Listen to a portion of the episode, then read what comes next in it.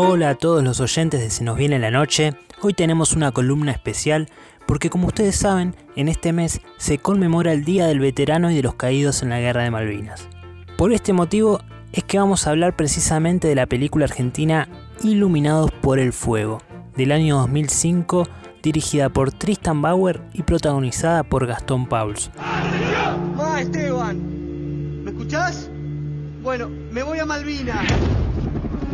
¡No existe el hambre! ¡Solo Dios y la patria!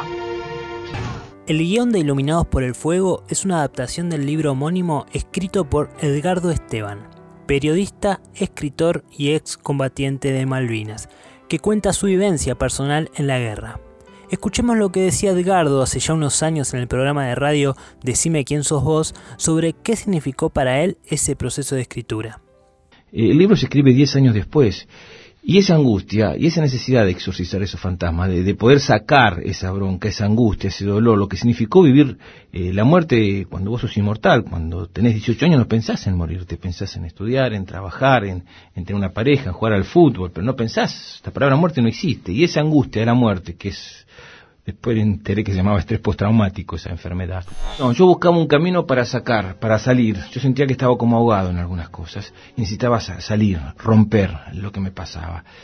Y, y después, hablándolo con el, con el terapeuta, me dijo, ¿por qué no escribís? Y ahí empecé, como Antonio Artaud, cerraba los ojos y escribía desde el alma. No, no, no escribía con emoción, no, pensaba ni en la falta de ortografía, sino en lo que yo necesitaba desahogar. Y era mi verdad. La historia de la película está centrada en el personaje Esteban Leguizamón, un excombatiente que 20 años después de la guerra trabaja de periodista y que a partir del suicidio de su compañero de trinchera comienza a recordar con detalles su experiencia en la guerra. La película cuenta con escenas bélicas narradas desde el punto de vista de los soldados. Ambientes oscuros, confusos, una banda sonora bien trabajada para contarnos todo lo que no vemos en ese momento.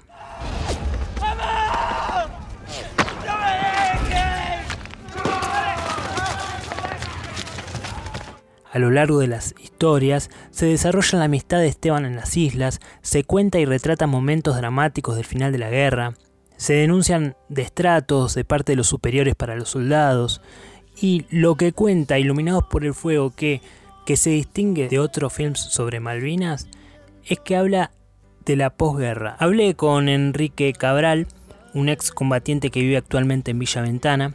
Enrique fue soldado conscripto clase 63 y el 1 de mayo del 82 entró en combate en las Islas Malvinas. Vio la película en su momento y nos cuenta su parecer. La mejor película que he visto de guerra porque nos muestra toda la realidad vivida sobre un veterano sobre los veteranos, en caso particular, eh, durante y después de la guerra.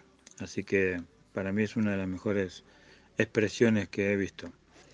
Y con respecto a lo que opinan los eh, superiores, diríamos, sobre la muestra de los maltratos que hay hacia los soldados.